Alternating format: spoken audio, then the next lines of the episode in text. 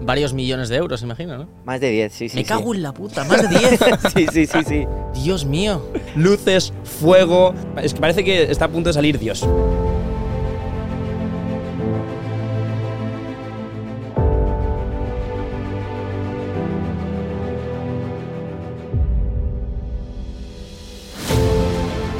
Que ha vendido 3 millones de tickets este año, que es como llenar el Withing Center 200 veces. Que alquilar la plaza Rockefeller Center, llenarla de público y teletransportar a cuatro personas de un lugar a otro de la plaza con miles de personas ahí rodeándonos. ¿no? Luego nos costó una fortuna hacerlo. Lo vieron 200 millones de personas ese juego. Ese día pues vendimos el 80% de la temporada. Con la habilidad que tienes, ¿tú podrías jugando al póker ganar a cualquiera? Sí. Repartiendo yo, sí. ¿De verdad? Claro, sí, sí, repartiendo yo seguro. ¿Algún famoso te ha contratado para un espectáculo privado? Solo uno una vez. ¿Una pista de quién era? Muy buenas a todos y bienvenidos a un nuevo podcast de Nude Project. Hoy vamos a contar la historia de un niño que nació en un pueblito de Cataluña y que siempre estuvo obsesionado con volar. Empezó con cartas, sombreros y casi por arte de magia saltó a los escenarios. Tras un éxito brutal en España, ha conquistado Broadway. Y es que seguramente hayas oído hablar del mago pop, pero puede que no sepas que desde hace 6 años es el artista español que más entradas vende. Su arte ahora se ha convertido en negocio.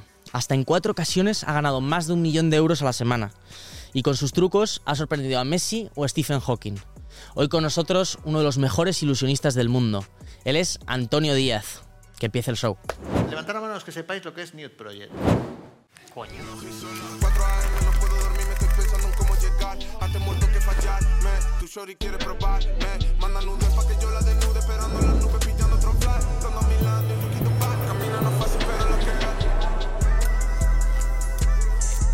Bueno, quiero empezar yo con mi experiencia, que tengo aquí pulserita de, de VIP, ¿sabes? Especial. Me, me- me- me la he dejado para decir, oye, se lo quiero enseñar, que ayer fui, ayer fui al show del gran mago pop y me quedé flipando. Si no me equivoco, alguien de tu equipo nos dijo, oye, antes de hacer el podcast tenéis que venir 100% al show para entenderlo y verlo en vivo. Y dije, hostias, qué, qué curioso, nadie nos había pedido ir a un concierto antes y tal, pero... Era la única sentido. condición. Era la única condición. Así ¿Por qué? es. ¿Por qué? Bueno, yo creo que vale la pena verlo para, para un poco contextualizar, ¿no? Porque sí que lo que hacemos es magia, pero tiene que ver mucho con, con el teatro, ¿no? Con, con la puesta en escena, con... Cada pez tiene su pecera y en nuestro caso, nuestro espectáculo, pues el directo eh, no tiene nada que ver con la tele, ¿no? A lo mejor. Me quedé flipando. O sea, a mí sobre todo me impresionó que la semana de antes habían ido dos de mis mejores amigos y salieron diciendo, ¡buah! Esto increíble, he he flipado, qué pasada. Tal". Y digo, bueno, no sé, o sea, el mago pop, ¿qué, qué, qué- qué es esto? ¿Sabes? Cómo puede- o sea, es como, yo lo percibía como, bueno, pues como si vas a ver un musical y me parecía un poco extraño que de repente eh, mis amigos estuviesen tan emocionados por algo, ¿no? Y luego cuando fui lo entendí, porque hay un, hay un nivel de, de- de carisma, de detalle, de, de rapidez, de espectáculo, ¿no? Que es, que es brutal. Y fue en, en el Teatro Victoria, que es un teatro que además has comprado, ¿no? ¿Esto es. cómo surge? Pues para mí era un sueño vital tener un teatro, ¿no? O sea, a mí eh, el, el tener un teatro, yo, yo llevo desde 6, 7 años haciendo teatro amateur, ¿no? A mí me gusta el teatro no solo como oficio, sino como espacio. O sea, como lugar. O sea, a mí me gusta ir allí a pasear eh, por la platea, por el escenario vacío. eh, me gusta el espacio como lugar eh, donde mil desconocidos o mil cuatrocientos en este caso cada noche van a que le cuenten movidas y le cuenten historias, ¿no? Sí que es verdad que nunca pensé que tendríamos la oportunidad de comprar un teatro, porque al final eh, teniendo un espectáculo muy grande y, y un teatro, pues te permite hacer cosas como las que hacemos ahora, que es hacer los mejores juegos posibles, más grandes, producciones muy grandes. Y sí, meterte en un teatro era algo que nunca me hubiera imaginado que podría hacer, pero desde que me empezó a ir bien es algo que tenía ahí. Ujú. Sí que lo compré en 2019, que fue justo al año siguiente vino la pandemia, o sea, recién comprado. Pero, pero ha ido fenomenal, o sea, estoy súper contento y el Victoria para mí es em, un sueño vital y estamos disfrutándolo muchísimo. Qué bueno. Qué fuerte. Oye, ¿y cuánto cuesta un teatro? Depende, o sea, es- este es un teatro, es, es de los más grandes de la ciudad. Mira cómo se ríe. cómo- Son- un teatro es muy caro, sobre todo es caro el, el inmueble, pero el mantenimiento es la, es la hostia. Varios millones de euros, imagino, ¿no? Eh, sí, sí, Más, muchos casi, millones de euros. ¿Más sí, de sí. 10? Más de 10, sí, sí. Me sí. cago en la puta, más de 10. Sí, sí, sí, sí. Dios mío. Ya, ya, ya. Y bueno, es que yo quiero soltar un dato así de inicio para que la gente se quede con nosotros a entender lo que ha hecho este tío. O sea, y- a mí cuando me dijeron que tú eras el artista español que más tickets vendía, dije, pero ¿cómo? O sea, pero sin contar cantantes. Y me dicen, sí, sí, sí, no, no, que ha vendido 3 millones de tickets este año, que es como llenar el Withing Center 200 veces. 200 veces. A mí es que no me sale. Yo, yo, yo digo, pero esto, esto cómo es posible, ¿no? ¿Siete veces a la semana?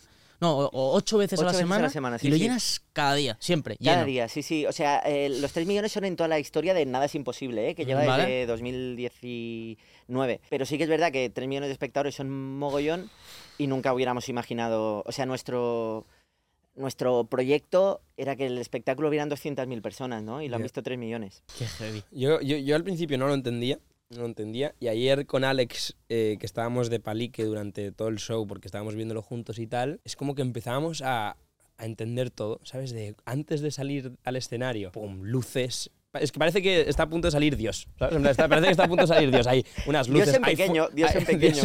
en compacto, ¿no? Hay luces, fuego. eh, cuentas toda la historia de, de- de Antonio, tal, que el abejorro, que no puede volar, ¿sabes? Todo- toda esa metáfora. Al final. Y después sales con el mismo outfit puesto todos los días, que es como que has creado ya una un personaje en total. Yo entendí cuando lo vi de decir, es que esto es un show, pero más de un show, casi es un negocio, una marca. ¿no? Nosotros hablamos de la creación de marca constantemente. Esto es crear una marca impecable. Es, una marca que, y además, no es una marca. Normalmente las marcas, cuando eres una marca, hay a gente que más le gustas más, hay gente que le gustas menos, ¿no? Y es difícil gustar a todo el mundo, porque tienes una personalidad. Cuando tienes una personalidad, es imposible caer bien a todo el mundo, ¿no? Pero esta es la marca que para mí se ha acercado más en España, en general, a llegar a un público tan amplio, ¿sabes? Siendo algo tan específico, mejor loco.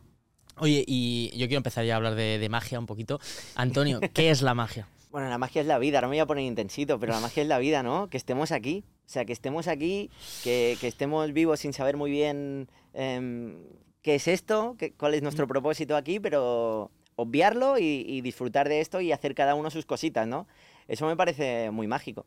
Evidentemente la magia también es el, el arte, a mí me encanta el arte, ¿no? La magia es eh, la ciencia, la magia es, la- es todo.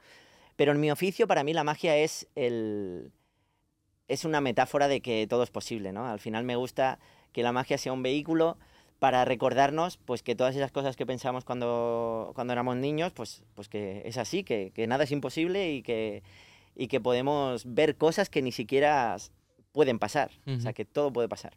Qué bueno. Joder, justo preparando el podcast escuché, escuché un, un símil que era increíble y hablaba de que era magia para un, un mago, ¿no? Que decía que era como cuando un niño está jugando a los piratas y entonces esconde el tesoro para después olvidar dónde ha dejado y luego eh, intentar encontrarlo y descubrirlo, ¿no? Y me pareció, dije, bueno, bueno, bueno, bueno. O sea, qué, qué- qué bonito es la magia, ¿no? Que impresiona, te hace sentir como un niño. Y eso no sucede a menudo. Y, eh, en tu caso, tú cuando estás ahí en el, en, el, en el escenario, ¿qué es lo que dirías que más te llena? ¿Cuando la gente aplaude porque tienes ese aspecto de showman o, porque, o cuando están asombrados con, con un truco? Para mí el asombro es insuperable, ¿no? El, o sea, yo no soy tanto de gritos y tal, si- sino del sonido del asombro, ¿no? De la Que pura un- magia, ¿no? que es un silencio que en una sala de 1400 personas ves la mirada de la gente y es, es- es abrumador, ¿no? A mí me encanta cuando, cuando la gente se mira entre sí, también me gusta mucho, ¿no? Dios, cuando el ¿verdad? niño busca la Mm. mirada de su padre, que a su vez busca al otro lado, tal, eh, que la gente busca explicación a, a todos lados y a la vez están eh, disfrutando de esa sensación de no tener eh, explicación, ¿no? Pero ¿y te da tiempo a estar mirando las caras del público mientras estás actuando? Mucho, mucho. A mí me gusta mucho. Además, eso me sirve de, de gasolina y, y- y me ayuda mucho a aprender, ¿no? A, a controlar el, el timing, el ritmo. A, a mí mirar a la gente me, me da muchísima información y, y me gusta mucho. Y escucharla. Sí, yo cuando te veía en el escenario yo tenía la duda de decir, ¿este hombre está disfrutando todo esto? No porque te viese sufriendo, ¿eh? pero Mm. un poco metiéndome en, tu, en tus pies. ¿Este hombre está disfrutando de todo esto? ¿O está ya pensando en la próxima cosa que tiene que hacer? Que, hostia, es que le va a pasar un aro que está dando vueltas y tiene que estar levitando. En plan, ¿qué, qué- qué- ¿en qué está pensando, sabes? Tú puedes la disfrutarlo es que ahí al en el ser tan técnico cuesta, sobre todo al principio. Es tan técnico todo, ¿no? O sea, todo va tan medido y es tan milimétrico que el error, eh, el error es imposible en la magia, porque si algo falla es un drama. O sea, una cosa es que estés cantando y desafines un momento y salvas el concierto y a lo mejor consigues que alguien se olvide, pero si falla un juego de magia, da igual que hagas otros 20 que son la leche, la gente se va a ir hablando del que ha fallado. y sobre todo que es muy ridiculillo, ¿no? Tú imagínate, desapareces y te ven ahí escondidito o lo que sea, es Joder, algo que pierdes todo el poder, ¿no? Todo lo que dices, sale Dios y lo ves ahí escondidito, pues ya no, ya no hay Dios. ¿Y el fallo, el fallo más garrafal que has tenido a lo largo Hostia, de tu me ha carrera? pasado ha de sido? todo, de todo. Todo lo que te puedas imaginar. Viendo el espectáculo, imagínate que todos... Pero con un, con un teatro lleno. O sea, un día que dices, no me puedo creer. O sea, por favor, tierra, trágame. Bueno, un día que se fue la luz, que era, estaba a punto de pasar el- la mejor movida, iba a aparecer no sé qué, y se va la luz y, y ya... Y desaparece. pero de lo, Desaparece claro, todo. pero de, de lo malo malo no te descubren, pero algún truco que de verdad fallas. Sí, algo que dices, se ha visto. No "¿Y lo ahora?". quiero decir, evidentemente, porque ya lo pasé mal en su día y, y no quiero Te voy a revivirlo. sacar la carta 5 y pop, y sale un 2, ¿no? Y dices, no. Lo bueno con las cartas es que si algo falla, Se la- puede la, baraja, maquillar. ostras, la tienes muy controlada. Entonces, Ah. tienes recursos como para hacer 50.000 cosas. El problema es cuando falla algo técnico enorme, ¿no? Aparece un helicóptero. Pues algo que casi en ese momento ni depende de ti al 100%, si fallas que solo te queda una sonrisa y decir, pues, es lo que hay. Y, y es durillo. Fallar en la magia se pasa mal. Joder, y también juegas tanto con las expectativas de la gente, ¿no? Porque yo pensaba que habías fallado un par de veces, ¿sabes? Cuando te estaba viendo ahí en directo, pero son fallos que estás haciendo a propósito para intentar pillar a la audiencia y después haces la, la gran magia y se quedan, "Buah", yo me sentía, "Buah, soy retrasado, ¿sabes? En plan, me he comido todo, me he comido todo. Ujú. Entonces, un concepto de expectativas y para mí todos los shows en directo es una cosa de energía, de saber, además saber tantear muy bien la habitación, ¿no? Porque imagino que será diferente cada vez. Cada día es diferente, sí. Es increíble, ¿no? Porque como decías, el público es muy heterogéneo. Vienen 1.400 personas, pero cada día es una movida distinta. Y cuando la sientes, pues vas hacia allí. ¿Y tu primer contacto con la magia cuál fue? De pequeño un mago, había un mago amigo de mi padre que hacía trucos de- en el bar, los típicos del pañuelo, no sé qué. Y yo recuerdo que me hizo un juego de magia y estuve como obsesionado con eso, ¿no? Y mi juego de pequeño era intentar sorprender a mi madre, pues escondiendo las movidas aquí, haciendo... Hasta que me regalaron un juego de magia y ahí ya me, me obsesioné. Y yo creo que ver a David Copperfield, que yo lo veía en, en- vídeos cuando era pequeño, Ujú. a Tamariz, am, yo veía eh, VHS, claro, yo soy bastante más viejo que vosotros, yo iba con el VHS viendo ahí los vídeos y, y los quemaba, porque estaba todo el día viendo la magia. Y yo de pequeño quería ser mago sin saber un poquito si se podía vivir de eso, cómo se hacía. Durante muchos años la magia era mi secreto, porque no lo decía a nadie, porque yo era súper tímido y no me gustaba que mis amigos me dijeran, oye, hazme un truquito, tal. Ah, Eso lo llevaba fatal. Entonces yo tenía esa habilidad, pero la, la cultivaba en, en soledad, ¿no? Decían, decían que, que- que fue como que te escondieron una moneda ¿no? en la oreja Sí. y tú, y tú realmente te quedaste pillado desde Sí, entonces. mi madre dijo que, que me sacaron una moneda de la oreja y estuve como varias semanas tocando a ver si tenía más, ¿no? Era esto es rentable ¿Eso, seguro. ¿Eso y- es real o no? Eso es real, eso es real. Que me quedé obsesionado con la magia real. Ah. Y que me regalaron un juego de magia y ahí arranqué también, sí, sí. Y después, algo que me- también me impactó mucho del show es que se repitió varias veces que eres, eres de Badia del Vallès, que es como un pueblo aquí en. Cataluña. imagino- bueno, pueblo, no se quiere ofender a nadie, es una ciudad, pueblo. Sí, es una ciudad, es un, un- un pequeño municipio que está cerca de Sabadell, de Terrassa y tal, pero es un municipio muy particular, ¿no? Porque es muy pequeñito, tiene una historia muy singular.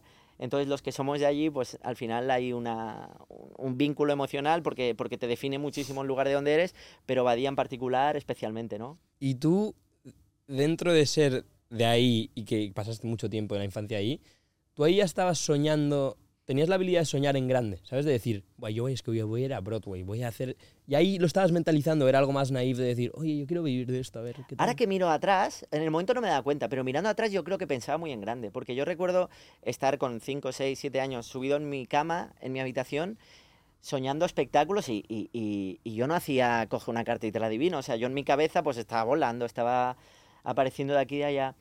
No me imaginaba que con, con la magia ah, pues podría viajar por todo el mundo o, o- tener teatros ahora, eso sí que no me lo imaginaba, pero el, el hacer magia sí que era el sueño, o sea, el sueño no era mm, a lo mejor todo lo que ha pasado, pero el sueño era hacer espectáculos, ¿no? Que, que en su momento parecía imposible, porque hacer un espectáculo cuando tienes que empezar de cero eh, se te hace un mundo.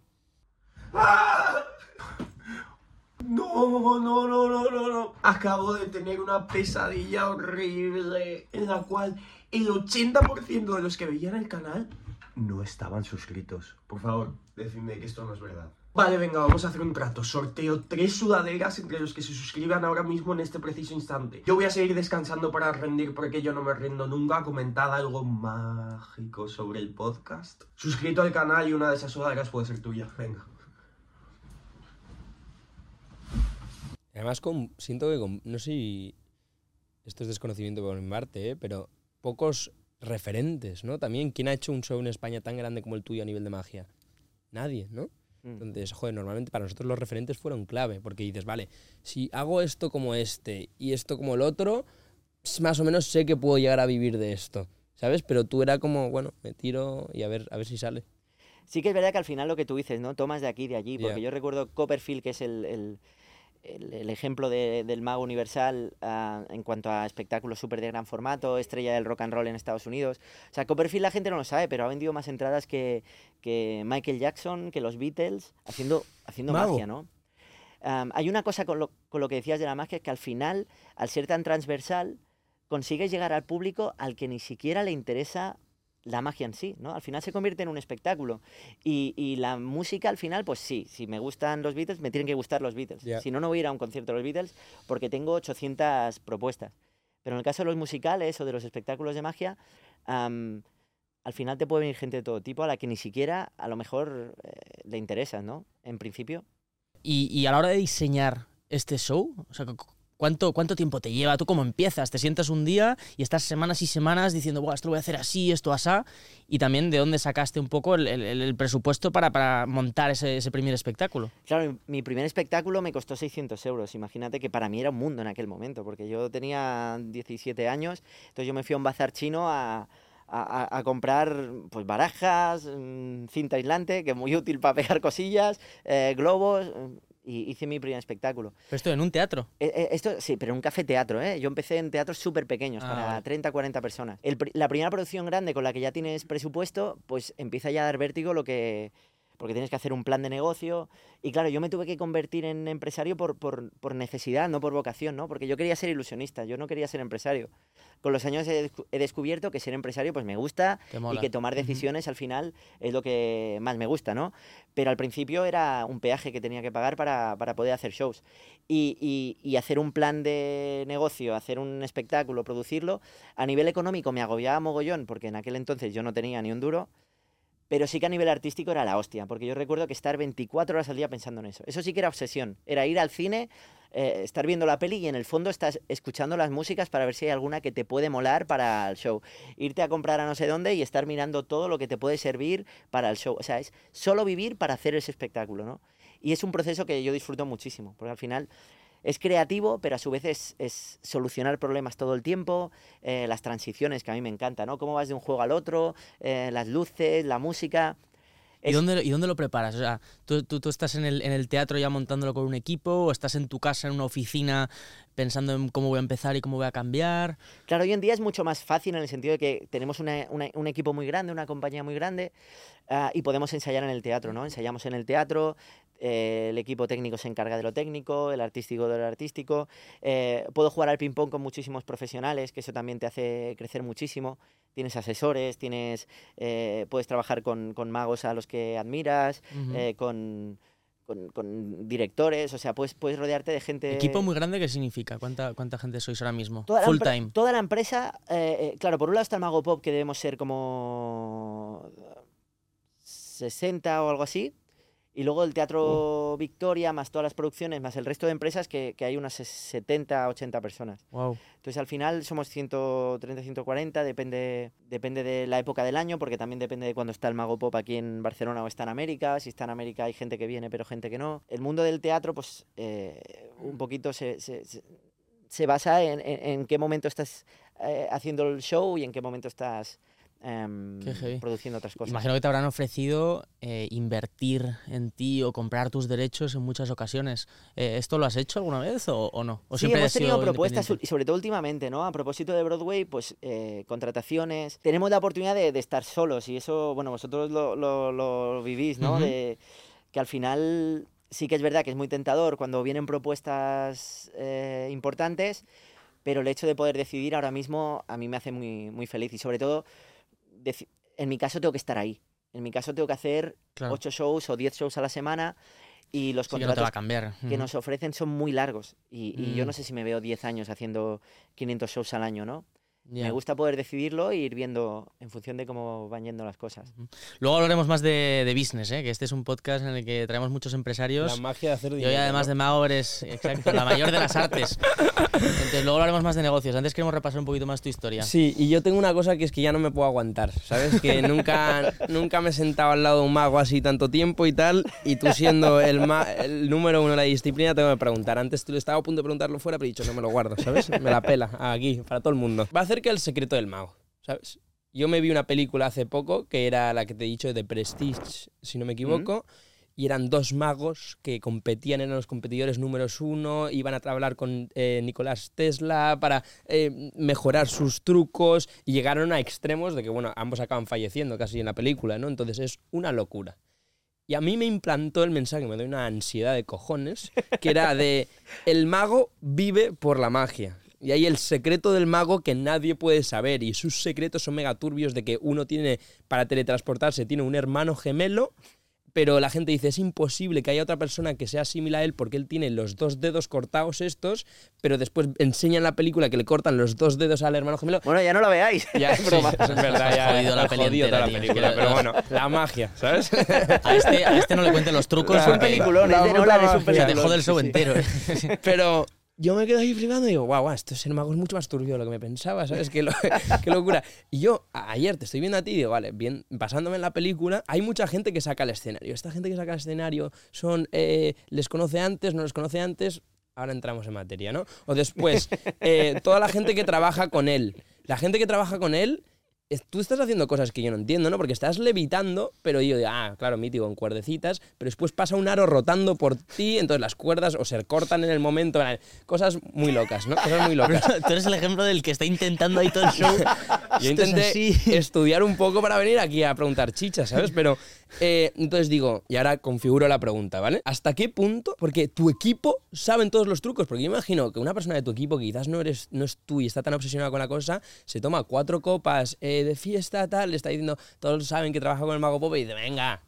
Yo les lo preguntaría, venga, dime los putos truquillos, ¿sabes? Cuéntamelos todos y tal. ¿Hasta qué punto llega el secreto del mago? Pues sí que hay un punto obsesivo, como dices, ¿no? Porque al final, en nuestro caso, yo distingo entre dos tipos de juegos. Los que hago en el show y los que no. Los que hacemos en el show hay que cuidarlos muchísimo. Porque algunos de ellos están súper testados, lo hemos hecho un mogollón de veces y hay que proteger el secreto. Y hay que protegerlo con, con obsesión. En el caso del equipo, como bien dices, pues todo el mundo firma su contrato de confidencialidad. em, en lo que refiere a lo que ellos saben. Intento que no todo el mundo sepa todo. Mm. Intento que cada uno sepa lo que tiene que Lo saber que tiene que saber. ujú. y, y lo que es imprescindible que sepa para que todo vaya bien. Y después, pues, el equipo que, que se sienta muy partícipe de la movida y que sepa que lo que estamos haciendo es para sorprender a la gente, que realmente sería pegarnos un tiro en el pie, ¿no? Porque lo que estamos eh, compartiendo nos ha dado mogollón de trabajo, nos da trabajo hoy, pero es que encima hemos dedicado mogollón de horas de esfuerzo para mejorarlo. Entonces tenemos que cuidarlo muchísimo. Y el secreto es la base de todo, ¿no? Porque la magia sobrevive por el secreto, ni siquiera por la puesta en práctica de la magia. Sobrevive por el secreto. Entonces, el secreto es fundamental y tenemos que cuidarlo muchísimo. ¿Que hay que cortarle el dedo a alguien? Se le corta el dedo. Eh, hay, que, hay que hacer todo por la magia. Qué turbio. Hay que hacerlo para, para sorprender. Eh, broma, ¿eh? Lo del dedo no, no le he cortado a nadie. Mi hermano tiene todos también. Am, Ya, ya. Y después, em, yo por ejemplo, ese día que te sale mal el truco de magia y teletransporte, intentas teletransportar pero te has quedado ahí en el mismo sitio, encierras a todo el mundo en el teatro y dices, oye, antes de que salga todo el mundo tenéis que firmar que jamás habéis podido ver algo así. intentas que con el público eso no, no pase, ¿no? Pero si algo falla, pues tienes que salvarlo y, y si está en el mismo sitio dices, ha ido y ha vuelto y no lo habéis visto, tal. O sea, tienes que salir como puedas. Sí que lo que decías, ¿no? También la selección del público, ¿no? Para, porque, claro, la sospecha que sucede en el teatro, a diferencia de la televisión, es que la televisión la gente desconfía muchísimo. Son porque After Effects, porque pueden ser trucos de cámara, al final compites con Harry Potter, ni siquiera con otro Ya. mago, porque puedes hacer Mm. cualquier cosa. En cambio, en el, en el directo, am, la gente lo ve, pero duda de, vale, este espectador que ha salido, ¿qué es? Entonces, cuando la Ya. magia le sucede a ellos en primera persona, pues se desactiva la desconfianza. Y luego otra cosa que intentamos aun a riesgo de perder ritmo en el espectáculo, es escoger todos al azar todo el rato de manera muy clara, ¿no? Lanzando objetos. Ahora lanzo pelotas, ahora lanzo un sombrero, ahora lanzo un cubo, ahora lanzo no sé qué. Sobre todo para que la gente mm, sea consciente de que le ha tocado a él o le ha tocado al de al lado y tal, y desconectar esa desconfianza. Claro, llega un momento que más cosas no puedes hacer. Sí, yo dudé en todo momento. Es como que lanzaste una movida al escenario, la pilló el viejo al lado mío. Yo intenté batallar con él para agarrarla un poco porque digo, si la agarro yo es real. Pero se la, Te ganó, ¿eh? Ganó el viejo, ganó el viejo, ganó el y viejo. dije, vale, quizás es un figurante, ¿sabes? Este me ha pillado, lo quería por su vida, esta- este pote se lo ha llevado. No, fue muy gracioso, muy gracioso. Y después, ya la última, en torno a este, el secreto del mago. Y a ti, es que, joder, tú estás ah, conociendo a una nueva persona o enamorándote, no sé si estás casado o no.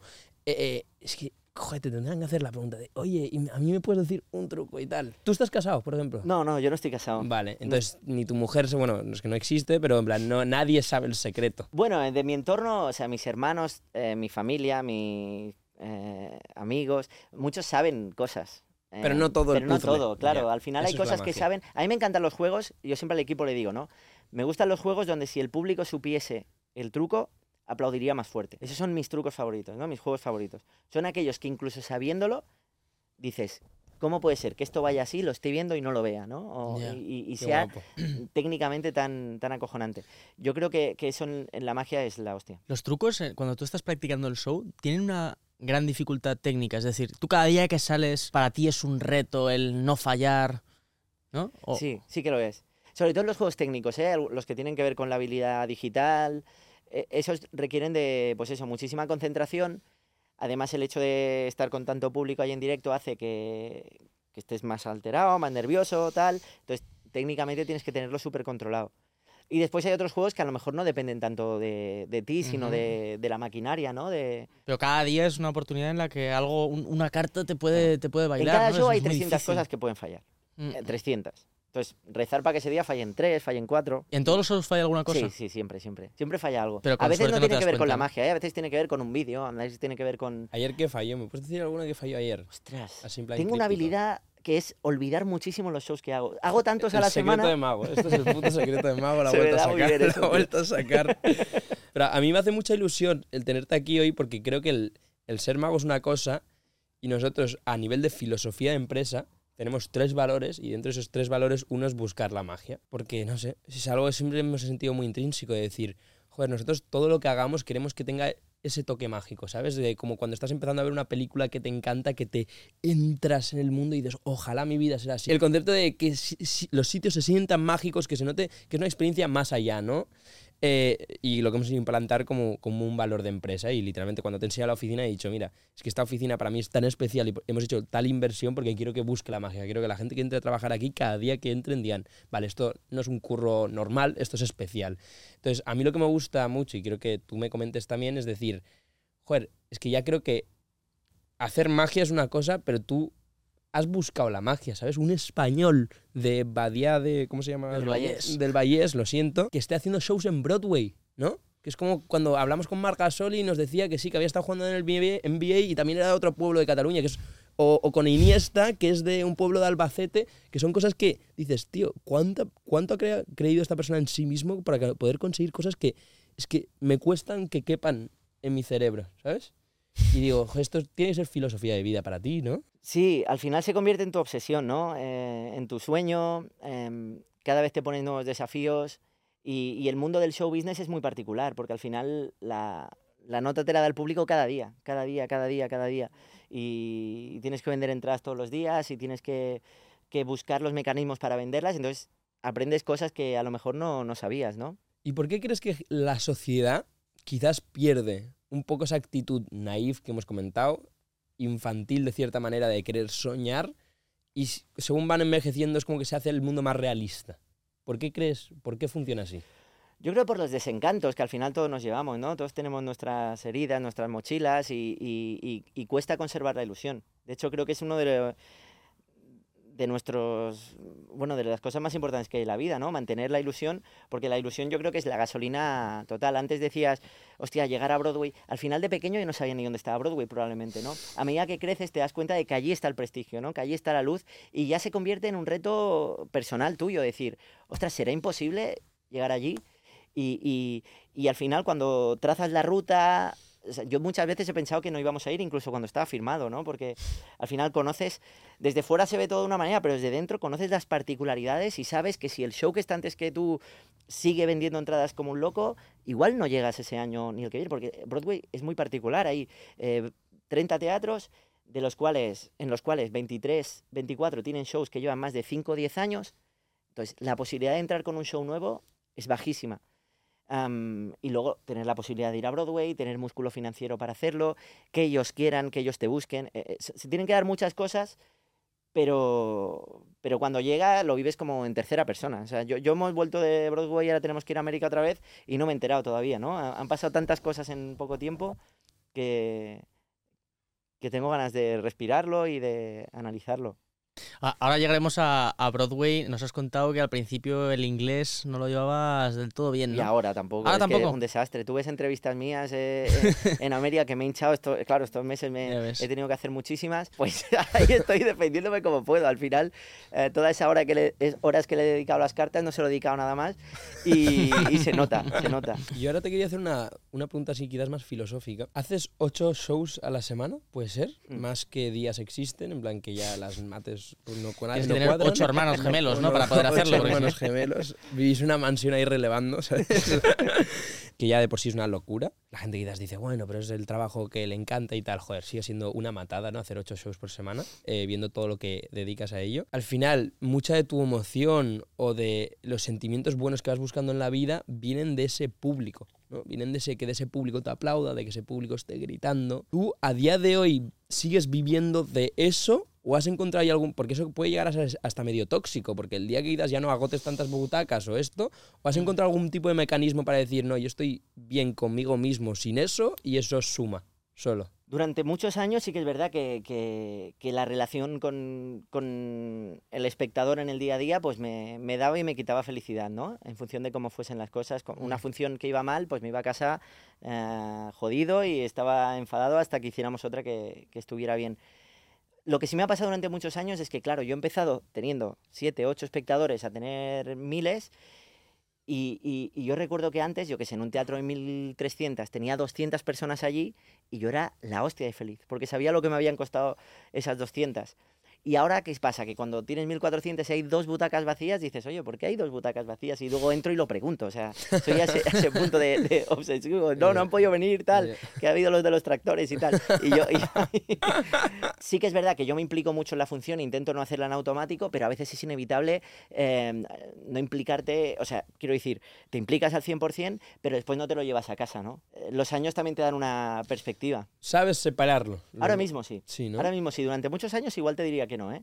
Sobre todo porque durante muchos años había una doble presión. Está la presión artística de hacerlo bien. Además, está, es un, está lleno de intangibles el, el- nuestro, nuestro negocio, porque al final tu éxito comercial depende de tu éxito artístico, ¿no? Y tu éxito artístico también a su vez dependerá en el futuro de tu éxito comercial, porque cuanto mejor te vaya, más cosas podrás hacer, más, eh, mejor te podrás rodear, más cosas mm, podrás producir. O sea, al final eres consciente de que cada día tiene que ir bien. Y al final hay, hay una cosa en el teatro que es maravillosa, que es el boca a oreja, ¿no? Nuestro, El boca a oreja en el teatro es fascinante. Cada persona que sale ahí tiene que hablar bien de eso. Entonces, lo que sucede esa hora y media allí es súper especial.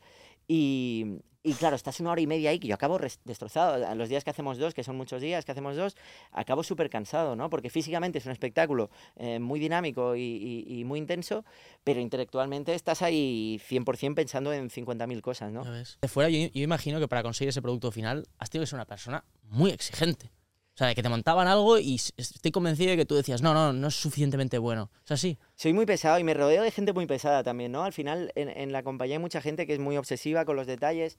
Los detalles importan muchísimo en la magia porque un pequeño detalle puede hacer que algo funcione o no funcione. Y luego al final es esa cosa ya personal de la búsqueda de, De la excelencia. ¿no? ¿no? No de la perfección que no existe, pero sí de la excelencia, que eso al final se convierte en, en una gasolina guapísima, ¿no? De cómo, sobre todo a mí me encanta cuando un juego que llevas haciéndolo 6, 7 años y lo has hecho 3.000 veces. De repente un día descubres un detalle. Y dices, hostia, si aquí en vez de hacer esto, hago esto, funciona mejor. y el, y el juego funciona mejor. Y piensas, ¿por qué no lo he hecho antes? Si, si lo he hecho 3.000 veces. Y te ha, te ha costado 3.000 veces llegar a eso, ¿no? Ese, ese proceso de mejora, pues, es fascinante. Por eso yo al final hacer tantas veces el mismo show me gusta porque intentamos ir, irlo mejorando, ¿no? Más que ¿Te, hacer acu- te acuerdas de quién decía lo de la búsqueda de la excelencia? ¿Era? En el, el Robert, Robert Tiger, el, el que fue CEO de Disney. Hostias, Lo, lo describía como una de sus cualidades que le había llegado lejos, porque no es bueno tampoco ser perfeccionista, Justo. Hostias, este es Robert Iger. ¿Te es acuerdas? buenísimo esto, pero que lo importante es el, el El crear buscarlo. culturas que persiguen la excelencia. Y hablaba de no conformarse con la mediocridad, tío, que es muy fácil, ¿sabes? En todo lo que, lo que haces. sí. Ujú. Y a mí cuando, cuando dices busca la excelencia, ¿no? A mí me cuesta imaginarme al mago pop enfadado. Es como que es una persona que dentro de mi imaginario de personajes no, no me imagino. En plan, es como digo... ¿Tú te enfadas o no? Yo, yo me cabreo mucho. Yo tío, también, soy un hijo de puta a Pero es verdad que causas un poco el efecto de que eres el enamorador de abuelas, un poco, Sí, ¿no? Como que, joder, de- o sea, están todas ahí diciendo, Dios, Guau. este chico es que es perfecto, ¿sabes? pues Es gente el que me perfecto conoce- Eres para perfecto. todas las hijas. Gente que me conoce ahora mismo se estará riendo. Ya. Porque dirá, hostia, si Antonio tiene Ya. un... O sea, yo, yo lo he oído todo con mucha pasión. Sobre todo el directo, ¿eh? Sí que es verdad que cuesta mucho verme enfadado fuera del directo. Ya. Porque sí que cuando hay conflictos em, eh, en el día a día, en oficinas, en tal, ahí cuesta muchísimo, muchísimo verme, verme enfadado porque, porque contextualizo. Pero, pero el escenario es que te sube las pulsaciones, te las multiplica por dos. Te enfadas en escenario, En dices. escenario, sí. ¿Qué dices? Algo es- que falla en escenario, entras dentro y tienes que cambiar, pues ahí Ya, en el momento que me estoy cambiando, pues estoy diciendo, pero ¿cómo puede fallar esto? Tal, es- es- Me quejo de todo Ya. y después entro otra vez con mi sonrisa conquistabuelas, como tú dices, a sonreír. A ver, eh, Rafa Nadal también causa un poco ese efecto de que, joder, es que ¿quién, quién no quiere a Rafa Nadal, no? Pues a mí Ya, me recuerda no un poco. enfadado, justo. Es imposible. Pero luego igual se No, pega pero él unas maneja, fiestas él que maneja te... increíble la, el, el- el- porque él también está, no sé cuántas pulsaciones, está ahí en directo y jugándoselo tal. Él tiene una cabeza increíble. Yo, yo soy más... eh, tengo más pronto en el directo, sí, sí, sin duda. Yo cuando veo gente como tú que lo lleva haciendo tantos años y, y- y en la élite, ¿no? Es como que me da un respeto de decir, joder, ¿cómo, cómo sigue esta gente? ¿Sabes? ¿Qué, qué, qué, qué encuentras? Porque ya llenar 1.400 buca- butacas más o menos el día siguiente, joder, se hace repetitivo. ¿Qué encu- ¿Dónde encuentras ese, ese fuego para seguir y seguir y seguir y seguir? Poniéndote nuevos desafíos, ¿no? Al final los desafíos son infinitos y, y sí que hay momentos de, de- de entusiasmo 100 y momentos de entusiasmo 50 porque sobre todo después de, de conseguir algo muy grande, ¿no? De- después de, de ir a Broadway y, y de la aventura americana que hemos tenido ahora, volver aquí y hacer funciones aquí, a mí me ha apetecido muchísimo por la familia, los amigos, por estar en casa, pero sí que es verdad que eh, para el equipo ha sido un proceso duro porque vienes de, de ganar la Champions y, y- y vienes aquí otra vez a empezar una temporada nueva, ¿no? Em, yo creo que lo de irnos, ir poniéndonos la, la zanahoria ahí, irnos poniendo objetivos, es algo que nos mantiene vivos y a mí por lo menos me, me mantiene ilusionado. ¿Te ves haciendo magia escénica siempre? No. ¿Te ves a 60 palos ahí? ¡Uh, No, wow! No. No. De hecho, no sé cuánto eh, tiempo voy a estar en escenarios, pero no, no diría que, que muchos años. ¿Ya por qué razón? Porque creo que, que, que- que, hostia, que el mago Bob ha tenido una carrera de, de ciencia ficción, ¿no? Ha ido mucho mejor de lo que hubiera soñado. Mi sueño, o sea, me quedan sueños por cumplir con el mago Pop, o sea, me encantaría que, que en América hiciéramos todavía más historia y, y- y- y- y consiguiéramos cosas más grandes allí. eh, y aquí me encantaría eh, contribuir mucho a las artes escénicas, pero ya desde otros lugares a lo mejor, ¿no? No solamente desde el escenario, sino como productor, como distribuidor. em, me encanta el teatro y me veo ahí toda la vida, pero no, no en el escenario. Y si tuvieses que decir cuál es la cosa más jodida a la que te has enfrentado en tu vida, Hostia, estos meses en América han sido muy jodidos, ¿eh? Han sido muy- Bueno, en su día, claro, uno contextualiza con los años. Yo me acuerdo mi, mi pelea con el contrato de Discovery, que yo tenía veintipocos años, en su momento me parecía la hostia, porque, por ejemplo, el nombre del Mago Pop no me lo podía quedar yo. Se lo tenía que quedar Discovery y, le- y les Ah. tuvimos que comprar el nombre a, a Discovery. Hostias. Dios. Eh, esas cosas al principio, sobre todo al principio, cada, cada cosa que va mal crees que puede ser el inicio de la cuesta abajo, ¿no? Cuando ya llevas muchos años que te está yendo bien, pues puedes contextualizar, pero al principio lo vives todo con muchísima intensidad. Broadway ha sido muy duro porque negociar con, con los americanos, el ecosistema de Broadway además es un... Es un eh, monopolio un es- poquillo, Es muy ¿no? particular, sí, porque son franquicias multimillonarias, ¿no? Al final compites con Disney, compites con, con gente que está dispuesta a perder dinero en Broadway porque tienen franquicia. Entonces, hacen espectáculos que tienen un running cost de 2 millones a la semana y se gastan ciento y pico millones al año. Y les da igual porque saben que perderán en Broadway, pero como es una franquicia, Ganarán ganarán, en Madrid con el Rey León, ganarán en Hamburgo, teatros. ganarán en Y Londres. crean marca en Broadway un poco, ¿no? Claro, nosotros no tenemos franquicia. O sea, yo, yo No te, estoy ahí sí, no te puedes multiplicar. y por puedo estar en un sitio solamente. Sí, porque mi, mi hermano no sabe hacer magia. Le faltan los dedos y es torpón. Entonces, Bueno, y te atropelló un bus también, ¿no? Sí, sí, sí. Bueno, no me atropelló, estuvo a punto. estuvo ¿Qué pasó? punto. No me jodas. Lo- Es una anécdota que, contó en, que conté en el Cheste, que, en el Ah, Risto que me entrevistó, que esto es real, que, que, que había un autobús que casi me atropella y algo así, y tenía la- el cartel del Mago Pop. Ah, ¿no? pero no te llegó a. No, no me llegó a dar, pero estuvo a esto. Y entonces yo pensé, hostia, qué muerte más extraña hubiera sido, ¿no?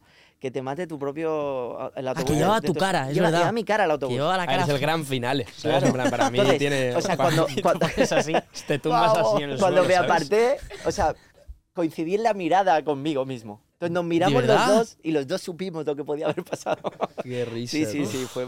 Ya, y lo de, lo de Broadway lo quiero entender un poco mejor. Porque, vale, Broadway es una zona, ¿no? Un sitio... No, o Broadway es un teatro. Broadway es un circuito teatral que hay en Nueva York Circuito que son los, los teatros más importantes del mundo. O sea, son los teatros que, que hacen más taquilla del mundo y los más prestigiosos, ¿no? Al final, Vale. para estar en Broadway, pues hay que pasar por 50.000 eh, Pues filtros. Son varios teatros que engloba el concepto de Broad- Broadway. ¿no?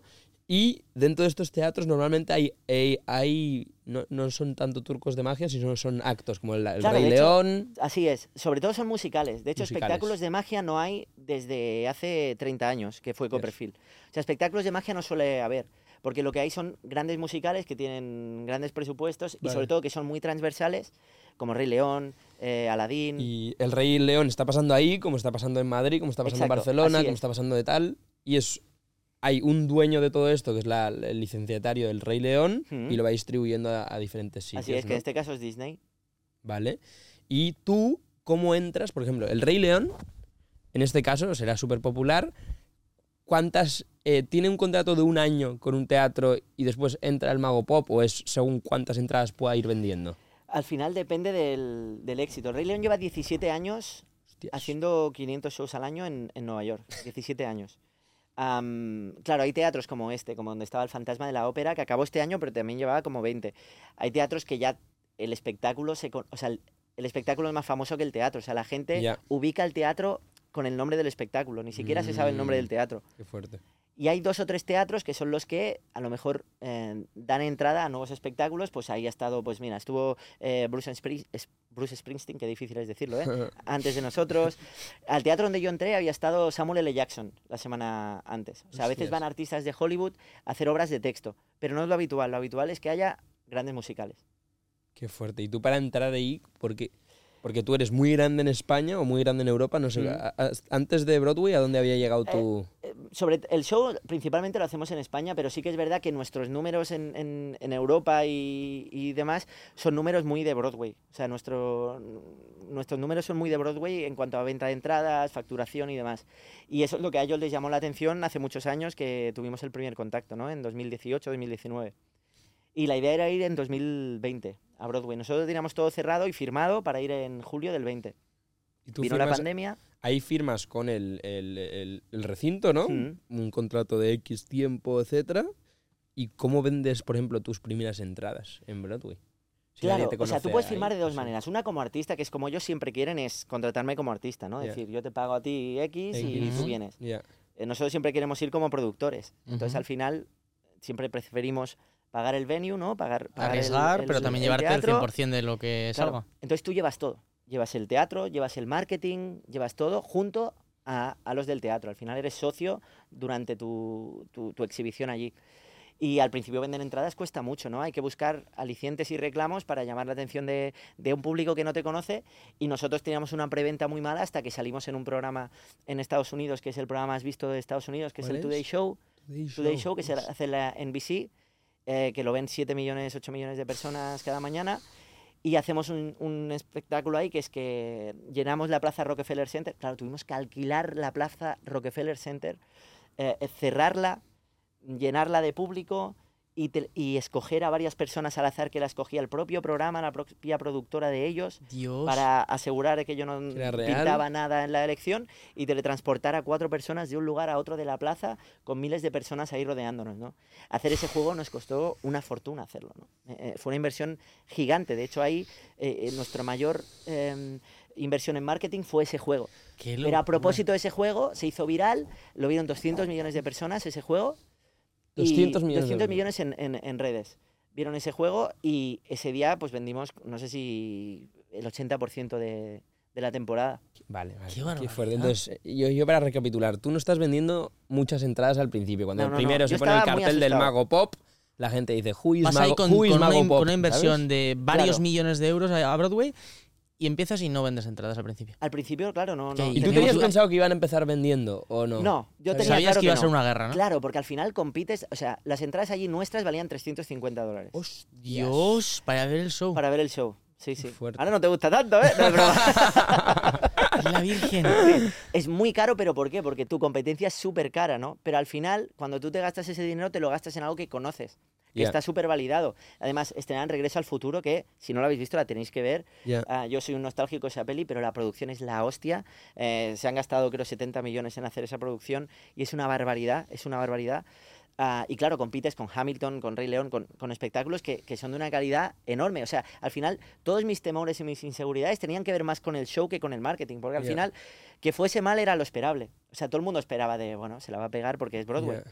Y ya estar allí ya era un sueño, es vale, se la ha pegado, pero hostia, está en Broadway. Llegó. Lo que no nos esperábamos es triunfar, o sea, que nos fuese tan y tan bien. Y en ese caso la tele tuvo mucho que ver, porque Vale. allí todavía la gente ve mucho la tele también. Tenías un plan de marketing ya para decir, Sí. vale, no vendo entradas, pero sé que voy a hacer estas tres acciones que quizás los revientan. Teníamos tres, cuatro acciones. Esta no sabíamos que iba a tener tanti- tantísima influencia, ¿no? Después hicimos una rueda de prensa en, en The Edge, que es un, un sitio súper especial de Nueva York. Vino toda la prensa, la rueda de prensa la hicimos ahí súper bien. De, de hecho, fue la hostia, nos gastamos un dineral en hacer la rueda de prensa y no vendimos un ticket con esa rueda de prensa, vendimos súper poco. Y después, en cambio, hicimos este juego en la tele y fue la hostia. ¿Y tú cómo consigues decir, oye, Today Show, que quiero aparecer aquí, en plan, ¿cómo funciona esa dinámica? Nosotros tenemos una agencia americana que nos lleva todo lo que es comunicación y Ah, marketing. Vale. Entonces, el Today ya am, era algo que ellos tenían muy claro que teníamos que ir, pero Ya. cuesta mucho porque allí al final, el Sí, día antes todavía estaba Lady Gaga, o sea, siempre van estrellas mundiales y nosotros, al final, la magia no tiene el altavoz de la música o, o- o del cine, o- ¿no?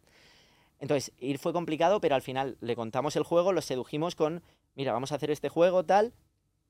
Ellos vieron que efectivamente ir a Broadway, Broadway tiene muchísimo prestigio allí, Ya. el hecho de decir que vas a Broadway ya te abre muchísimas puertas, porque eh, yo creo que a todos los programas donde hemos querido ir hemos podido ir, eh, incluso em, programas que decíamos, hostia, este nos van a decir que no, pero es por la marca Broadway, ¿no? Al final Broadway es tan prestigioso y no es habitual que haya un artista que vaya a Broadway, siempre son grandes espectáculos, ¿no? Y dimensionemos un poco para que la audiencia de verdad entienda la grandeza de esto, porque los números simplifican mucho a veces.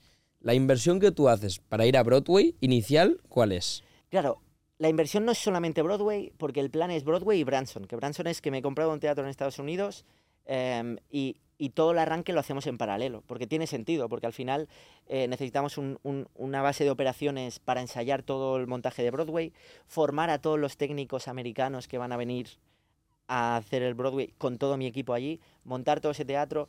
El teatro al final es gigante, el teatro que tenemos en Branson. Em, toda la campaña de marketing, alquiler de venue.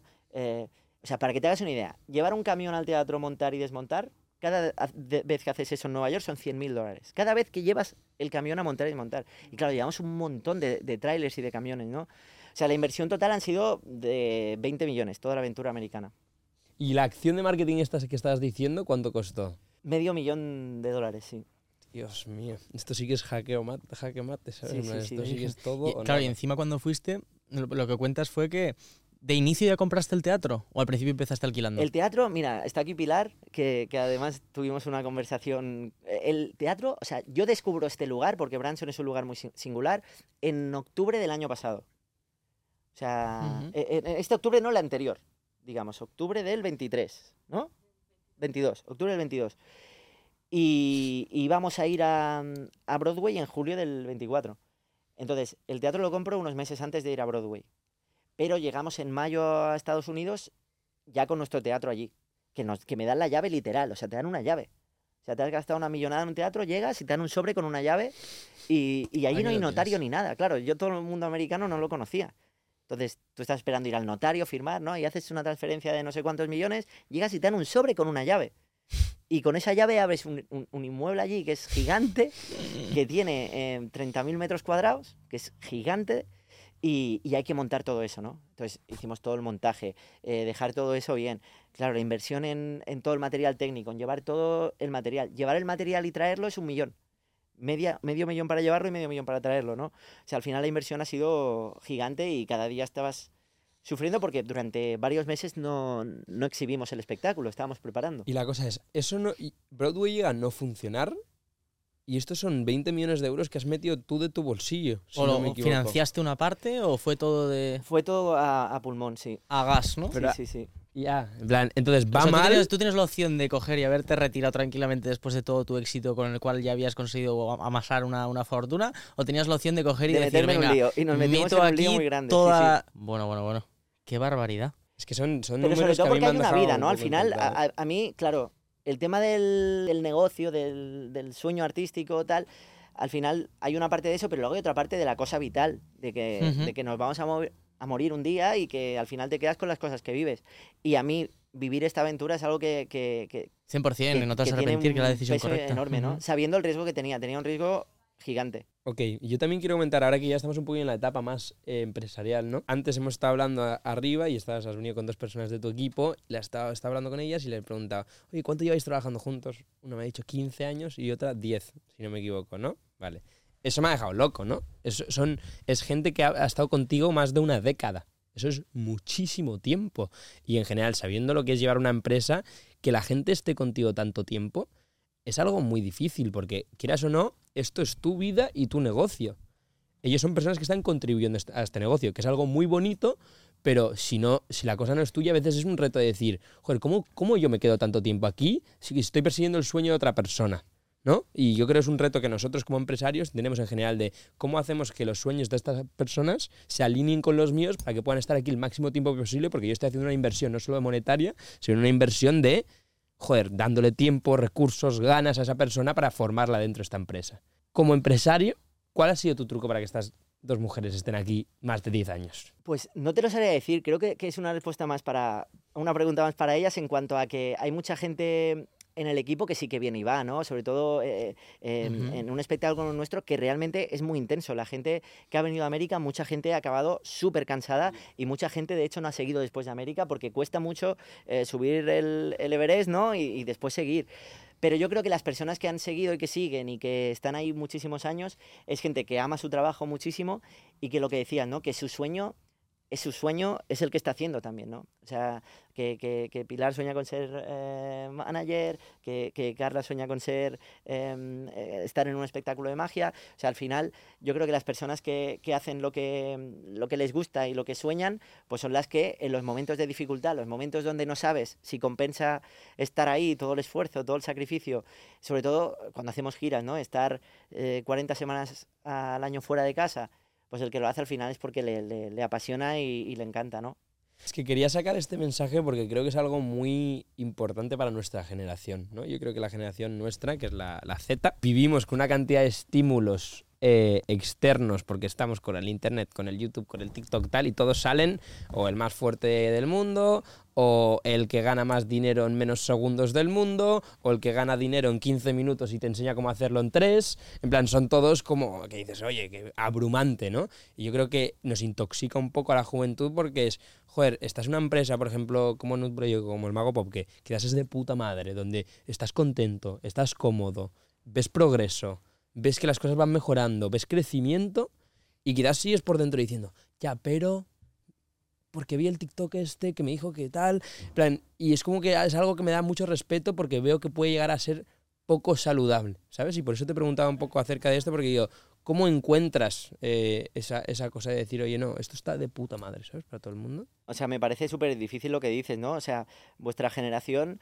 eh, La cultura tiene- del éxito instantáneo. Tantísimos estímulos y tantísimo ¿no? mensaje de tienes que ser el number one, tienes que triunfar, tienes que triunfar. Em, en la mía, por ejemplo, era todo más pausado, ¿no? No había no había la sensación de llegar tarde siempre. Es que ahora, seguramente vosotros que estáis triunfando, estáis haciendo algo que es la hostia, incluso puede haber momentos que digáis, hostia, estaremos yendo tarde. Y es como, eh, estamos locos, ¿no? Creo que la gente corre demasiado y también que, mm, que a lo mejor la gente se ha olvidado del, de lo más importante. Que a lo mejor lo más importante no es solamente el tener éxito, el, lo que tú decías de ganar no sé cuánto. Yo creo que al final ningún niño sueña con ser rico, ¿no? O sea, los niños sueñan, ¿qué quiero hacer? Magia. Pues sueño con hacer magia. Si después tienen la suerte de que te vaya bien, maravilloso. Pero si no, es que es, es un privilegio el hacer lo que te gusta y rodearte de personas que, con las que trabajar que, que, que que te llenen cada día es la hostia. Yo creo que eso es lo más bonito. Joder, ningún niño sueña con hacerse rico, tío. Me ha gustado esa, esa barrita. Ya, yo a partir de los siete años sí que... Querías ganar Sí, dinero. acumulaba, Querías sí. ganar dinero. Bueno, no sé, pero yo te lo juro que lo he notado. Yo- cabrón, yo de no. pequeño, yo, con, con 10 años, yo veía un Ferrari y también pensaba, ¡buah, esto, está guapísimo! Y ha sido al revés, ha sido al revés hecho mayor que me he dado cuenta de... Mi, mi padre me lo decía. Igual, con 10 no, con 10 tenía los sueños de niño, que en ese caso era ser futbolista. Veía a Ronaldinho y flipaba. Y ha sido un fue un poco más tarde cuando me llegó la ilusión de, de todo ese mundo un poco más material. Y mi me acuerdo que mi padre me decía, ¿pero para qué quieres un Ferrari? Y yo, papá, ¿pero cómo no lo va a querer? O sea, tú tienes dinero infinito, papá, y no te lo compras. Y me dice, no, pues me compraría pues un Audi, que esté guapo, un coche tal, pero un Ferrari para ir llamando la atención. Y yo no lo entendía. Y digo, "A ver, con 100 millones, no sé cómo no te... Y, lo, y, ha sido, y ha sido, te lo juro, al cabo de los años me decía, ya lo entenderás. Y con, con los años me he ido dando cuenta de, si es que yo no me compraría un Ferrari, ¿sabes? Y bueno, y hasta aquí mi reflexión del éxito a lo largo de la infancia y de Pues los chicos, sueños. que esto, de todo los esto no vale de nada. Esto, o vas a Bro- Broadway o no eres nadie, tío. Por Hablando, culo. hablando de esto, Antonio, ¿cuál ha sido el mayor capricho que te has dado? ¿Cuántos Ferraris tienes? No, no, yo no soy muy de caprichos, ¿eh? la verdad. Yo creo que mi mayor capricho es mi casa, que al final es una casa que es una casa que está Premium. muy bien y, y- y- y es el mayor capricho. No soy mucho de caprichos, la verdad. Que está aquí en Barcelona, Sí, en el, afueras, una en el casa, un, ahí en un un- pueblo de un mar. chalet, Eh, sí, en una casa, en una casa. sí. casa, muy bien. Y ahora, bueno, es que antes me acabo de acordar de- del concepto este que hemos eh, sacado de, de Benjamin Button, em, que creo que, que no es mal momento para preguntarte cuál ha sido eh, la manera en la que, bueno, eh, tu truco por excelencia, ¿no? Que es que es que te mantienes, que parece que eres que tienes nuestra edad. Una O sea, esto eh, yo no me puedo ir sin preguntarlo aquí en el podcast. Ostras, pues eh, eh, no lo sé. Yo me veo bastante jodidillo, ¿eh? Sí. Sí, sí, yo me veo cascado. No me lo puedo creer, tío. Si tienes el pelillo como yo, todo, ¿no? En plan, bueno, mejor que yo, si yo me lo tengo que cortar, en verdad. Yo estoy puteado. Es verdad, pero siempre has sido, por ejemplo, cuando tenías nuestra edad, 23 años, parecía que tenías 12 años. ¿O no era así tanto? Ah, creo que no tanto. No tanto, no, no. creo que no tanto. Pero ¿sabes? es que ahora, ahora, ahora el, el cambio es mega sustancial. No he dicho con ninguna falta de respeto, lo he dicho de completamente curioso, ¿sabes? Creo que no, creo que con 23 no Pero- ya, ¿Cada cuántos tienes? ¿Se puede decir? 37, sí. Bueno, es que yo no me lo creo. ya. Saca el DNI. ah, Nos tienes que hacer el truco del El del DNI, el de que ayer. sacas la caritulilla del DNI. Dios, qué locura. Es que yo no sé, decidlo en los comentarios, ¿sabes? Que- ¿Quién os Ya. parece más mayor de los tres? Es que yo creo Pero oye, yo ojalá también llegara así. Es que creo que 38 es más joven de lo que nos pensamos, ¿sabes? Cada vez más yo me voy dando cuando yo voy conociendo gente más mayor y digo, joder, yo veo a mi padre que tiene 60 años, tío. Y digo, joder, yo pensaba que una persona con 60 años era muy mayor. Cuando de pequeño pensaba 60 años, digo, uff. Pero a mi padre le veo está fantástico, tío. En que le veo muy bien, con vitalidad, con energía. Y cada vez es mítico mensaje, un pelín pereza, pero de verdad creo que es una cosa interna, tío. ¿Cómo vives tú la vida? ¿Sabes? ¿La vives joven o la vives mayor? Porque eso ya es tu problema, es tu Total. Y decisión. luego que el tiempo va muy rápido. Esto os vais a dar cuenta, ¿eh? Porque ahora voy a hacer de señor mayor, que con vuestra edad no lo sabía. pero de vuestra edad a la mía, eso sí va a ser un truco de magia, tío. Va a ser así. No me Y jodas. vais a estar aquí. No lo hagas esto demasiado. Para, para, A ver si no lo hagas- Va muy rápido el tiempo, me tío. Es, es brutal. No juguemos con esto. Además, cada vez va más rápido. Cada año que pasa va más rápido. Es, es, es acojonante. Ya, eso, eso da bastante respeto. bueno, para disfrutar el, el momento.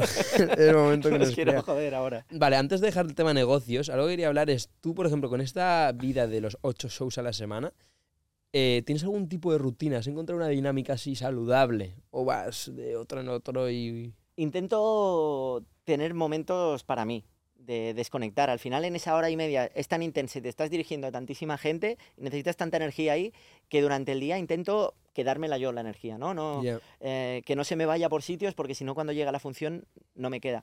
Entonces intento pues eh, entrenar, comer bien, comer saludable, tener momentos de no mucho estrés. durante muchos años mi vida ha sido frenética en cuanto a reuniones arriba, abajo, eh, rodajes. Cuando hacía mucha televisión, que llegó un día que tuve que parar, em, era agotador, ¿no? Porque hacías televisión, eh, reuniones. Tenías que aprender juegos nuevos para eh, cada programa de televisión. Hacías 20 juegos de magia que el día antes estabas ensayando porque no habías hecho en tu vida. Ah, fue una época muy dura.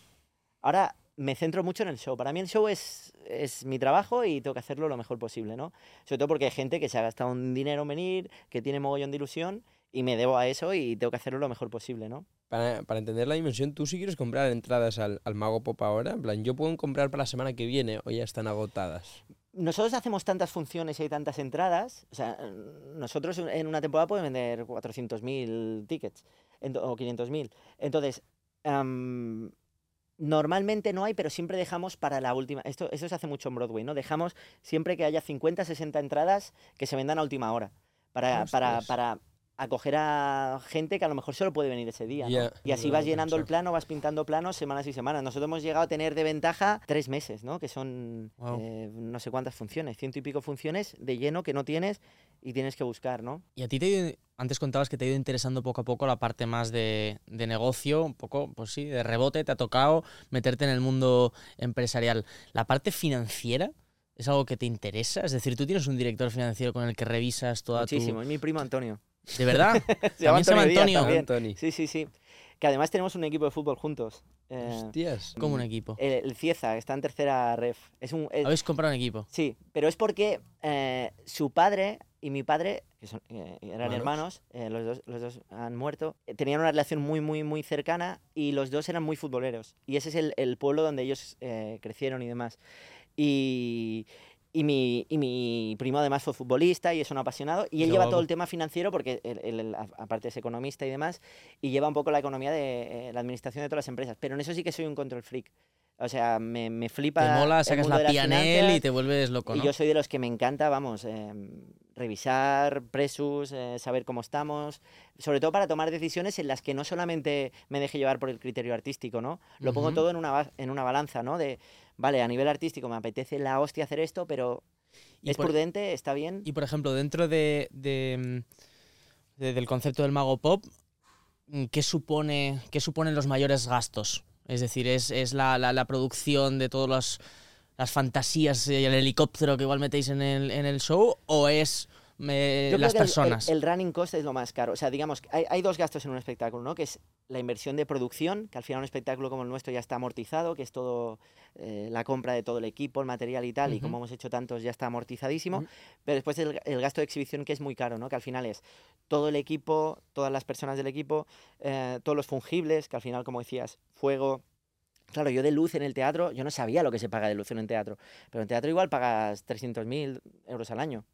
Como Eh, 300.000 euros al año de luz. de luz. La factura de la luz. De luz, de luz. La Virgen. Sí, sí, sí. Qué locura. O sea que eh, los costes del, del espectáculo son una, una burrada. Qué mal, tú no has visto esos focos que te deslumbran ahí que no ves nada, tío. En plan, eso es A ver, nosotros entre todas las tiendas, yo creo que pagaremos algo parecido también. De suministros, luz, agua, gas, no sé qué.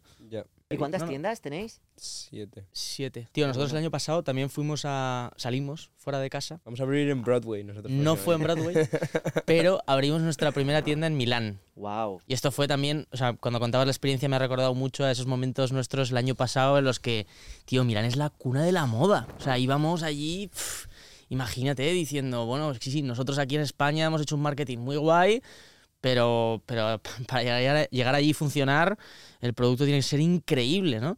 Y, y sí, sí, ¿Y íbamos... cómo se os ocurrió vamos de Milán? Nosotros queremos ser una marca internacional, pues yo creo que en base a lo que estabas hablando tú antes, ¿no? Eh, ambición.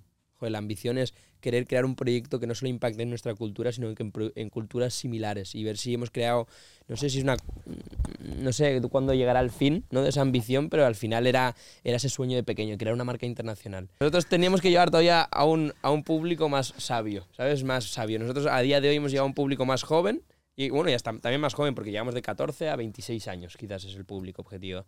Y en España no es que sentamos que nos conozca todo el mundo ese público, pero ahí hemos llegado ya bastante de esa, de esa gente. Entonces dijimos, oye, queremos salir fuera antes de que sea una obligación salir fuera, porque eventualmente lo será. La moda es muy cambiante, ¿no? No, no vas a ser lo más relevante, lo más grande en España para siempre. Entonces tenemos que, queremos salir fuera antes de que sea necesario. Y tú has conocido todo tipo de élite del mundo, de gente increíble que ha hecho cosas espectaculares. ¿Cuáles han sido los que más te han marcado quizás en este ámbito artístico? Yo te voy a preguntar quién es el más famoso el que has hecho un truco. Ostras, muchos, ¿eh? De más famoso que he hecho un truco, claro, yo siempre hablo de Stephen Hawking porque para mí Ah, es este es el leyenda. legendario, es- este es es leyenda. Mm. Pero bueno, he estado con Messi, Shakira, Neymar, Zidane, eh. Simeone, Guardiola, todos estos han venido al Ah, show. tú, diles que se pasen eh, por el podcast a estos eh, también, que no estaría Beckham. mal. No estaría mal. Y, y. Victoria Beckham. em, Y hablemos un poquito de Stephen Hawking, porque esto es verdad que lo he visto. mm. Él es una de las grandes personas más inteligentes del mundo, ¿no? Es una persona reconocida por todo el mundo, eh, legendaria. Tú llegas a él porque él eh, te, te escribe su equipo. ¿Cómo, cómo fue? Eh, yo estaba haciendo un programa en Discovery Channel que se emitía en Reino Unido y nos escribieron de la Universidad de Cambridge invitándome para conocerle y poderle hacer un, un juego de magia que a él le encantaba la magia y tal. Y claro, creíamos que era broma, en plan de Stephen Hawking, ¿quieres que le hagas, quiere que le hagas magia? Ya. Entonces pensábamos que era broma. Pero no, fuimos y fue uno de los días, de, de verdad, de los días que, que en el momento no te estás dando cuenta, pero que cuando lo recuerdas dices, hostia, ha sido de los días más fascinantes de mi vida, ¿no? El poder estar, estuve seis horas con él allí. y- Seis horas. Sí, sí, Y pero tu- tuviste tiempo de hablar de muchas Muchísimo, cosas. muchísimo. Hablamos muchísimo rato. ¿Y qué, qué- qué te Yo dijo soy muy Stephen fan de la astronomía y tal, ¿eh? Yo crecí viendo vídeos de Carl Sagan, tal. A mí todo el universo me flipa. Y hablar con él y hacerle preguntas a alguien que sabe tanto, yo creo que, que le di la brasa a lo más grande, porque le pregunté un montón de cosas. ¿Y qué te Y- contaba él? Y a él le interesaba la magia. Pues eh, me, me acuerdo una, una cosa que me, que me fascinó, es que hay un momento dado que le hacía un juego de magia y le decía, piensa una palabra. Y, y él pensó una palabra. Y después le dije, ¿qué palabra has pensado? Y me dijo, ahora. Le digo, ¿por qué? Y me dijo, porque es lo único que existe. Joder, el Stephen, tú. Sí, qué profundidad, Qué tío. hermano. Sí, sí, Locura. sí, sí, Para sí. hablar por un ordenador, tío, eso Sí, sí, sí, que es... Qué bestia, tío. Qué, Qué, fuerte, pasada. tío. Qué guapo. en plan, Eso sí que es unas experiencias que es como que... Lo recordarás casi como un sueño, ¿no? Porque Totalmente, es, es como de que las no- cosas nos más cuesta increíbles. contextualizar de alguna Mm. manera, ¿sabes? Joder, nosotros cuando hicimos el podcast de Iniesta, por ejemplo, yo creo que es la típica cosa que dentro de años y años, ¿no? Que de repente miras para atrás y dices, ¡buah! Mira, en esta me sabe mal porque vino un día a vernos al teatro, vino tal y no pudo aparcar porque no había ¿Qué sitio en ningún parking. Pobrecillo. ¿Y se no tuvo que llegó. ir? Y me llamó y me hizo un audio de Antonio, no he podido aparcar. Y yo, pero Andrés, dinoslo que te hacemos lo imposible, tío, para que aparques. Y no entró, al final no vio el No, show. no vio y me haría mucha ilusión que viniera, ¿eh? Me- yo lo admiro muchísimo también a, a Iniesta, sí, sí. No, pues Andrés, por cierto, está a tope, ¿eh? Con, con, con Nut Project, tío. Nos Es va mandando fotos de vez en... De repente nos manda una foto. Me despierto por la un día, durmiendo la siesta. Me despierto de la siesta, esto con un mensaje y veo a Andrés, que, que Andrés. Y nos mandó una foto con sus dos hijos, los tres vistiendo Nut Project. Y yo digo, guau, pero este tío, que Esto es guapo. qué detallista, ¿sabes? buenas de verdad, ¿sabes? Andrés Iniesta, que, que todo el mundo lo sepa, que este es un pibe de puta madre, tío, que Sí. nos escribe gente que tiene tantas cosas que hacer en su vida, que me está escribiendo a mí, yo cuando lo veo digo, es que no lo entiendo, ¿sabes? Eh, bueno, me hace querer exigir más de mí mismo, porque si yo, si Andrés Iniesta tiene el tiempo para pensar en escribirme a mí, como yo es que no tengo el tiempo a veces de responder a mi madre, ¿sabes? En plan, de cosas y decir, Ya ves. de esta gente hay que aprender, ¿sabes? Porque esto, esto sí que es una buena persona desinteresada, de cierta manera, que, que- que sorprende. Oye, yo te quiero pedir un Sí, claro. consejo ahora, ¿eh? Nosotros tuvimos una experiencia de un. Bueno, de nuestro primer y único podcast en directo. Fue hace. Hace casi. Bueno, el año Tiempo, pasado, sí. hace prácticamente más de un año.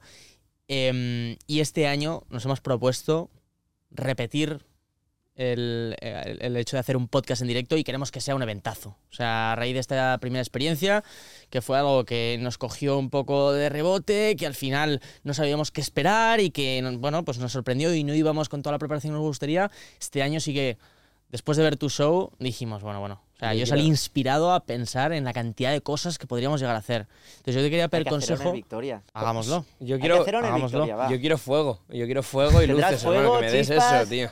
De todo, ¿qué más quieres? ¿Qué consejo, ¿Qué consejo nos darías para, imagínate que este año en diciembre afrontamos nuestro primer show, ya tenemos algunas ideas en la cabeza, pero para que toda la gente que nos esté viendo ahora mismo venga y alucine, ¿qué debemos conseguir? Bueno, pues expresaros vosotros con vuestro mundo, ¿no? Hacer algo de lo que vosotros estéis orgullosos. Si vosotros estáis orgullosos, seguro que, que la gente va a flipar. Ya, yo quiero buquear al Mago Pop como parte de nuestra actuación para garantizar un, un par de ventas de butacas, Claro, ¿sabes? claro, Para garantizar De telonero, ¿no? algo, algo, garantizar algo. No, pero parte de la idea ya la lo contextualizo al mundo para que los fieles también lo puedan hacer. La idea es, queríamos hacer un podcast en directo, pero que no sea algo muy estático y muy, joder, sentados todo el mundo, sino que Un show. empezar con una actuación de un artista que hace la canción de nuestra intro, que No él cuentes salga- más, ¿eh?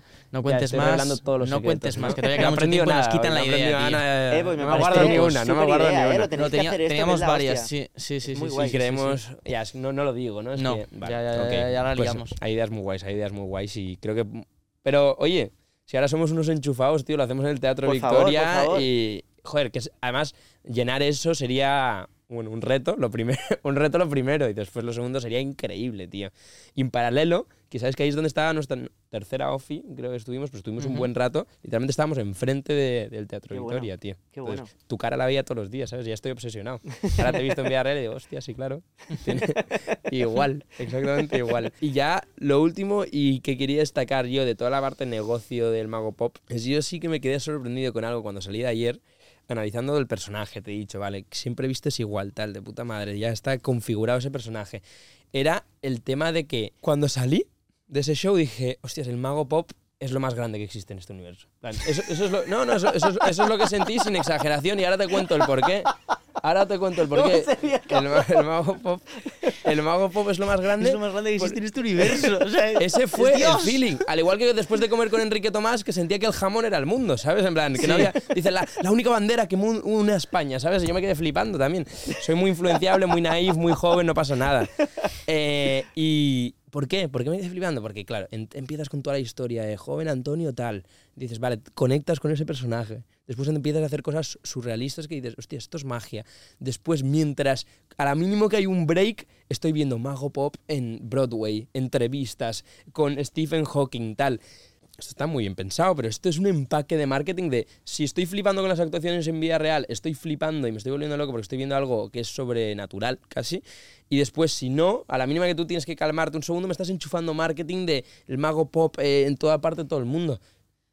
Por eso me fui saliendo de tal. Dije, este pibe es un puto genio. ¿sabes? Entre medias sacabas el juego de magia para, para, para publicitarlo y que lo, y que lo compren a la productos, salida, tío. ¿sabes? Nos enchufó Hostia. dos productos, yo me acuerdo. Mira, el juego de magia del Mago Pop y el libro, el cómic del Mago Pop, tío. Que ambos. Los vas viendo en el solo, vas viendo y al final, bueno, en merchandising eh, venderéis mucho, ¿no? Seguro. Sí, sí, sí. sí, sí. En lo- el día de, Yo palomitas, yo el día- el día de palomitas. Reyes, el día de Reyes seguro que la gente, o sea, la, esto- La verdad es que el tema marca, o sea, es, es algo muy delicado, ¿eh? porque al final en la experiencia artística a mí me gusta que la gente, que no haya marketing por medio. Pero lo que sucede con nosotros, que aquí es cuando viene la decisión empresarial y artística y tienen que conciliar, ¿no? Y tienen que darse la mano, es que no hay altavoces de la cultura. Hay muy pocos altavoces de, de- de las artes escénicas, cuanto menos, ¿no? No hay muchos altavoces. Entonces, al final hay cosas que, que si las quieres comunicar tienes que encontrar tú los sitios para, para hacerlo porque no hay programas de tele que hablen de teatro, hay muy pocos eh, ¿no? podcasts que hablen de teatro. O sea, al final el teatro es como algo de, de- de madera, ¿no? De carpintería que está ahí y que, y que cuesta de promocionar. Por eso al final a to- todo lo basamos en la matemática un poco, ¿no? Hicimos pruebas y, y la venta de entradas subía con esto, ¿no? Y, Ya. y- Y quien ha, quien ha ido a, uno de tus shows sabe que, que una de las cosas más guays, creo, es ese carisma del que hablábamos, de que te comes el escenario.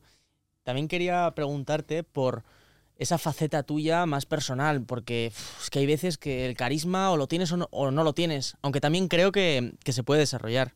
En tu caso, ¿cómo, ¿cómo te ha venido? ¿Es una parte que trabajas también? Sí, yo creo que es una cosa trabajada. Como veis, soy más soso que la hostia. Eh, en, en directo gano porque hay mucho trabajo detrás, ¿no? En directo, pues cada mirada, cada frase, cada palabra está súper trabajada.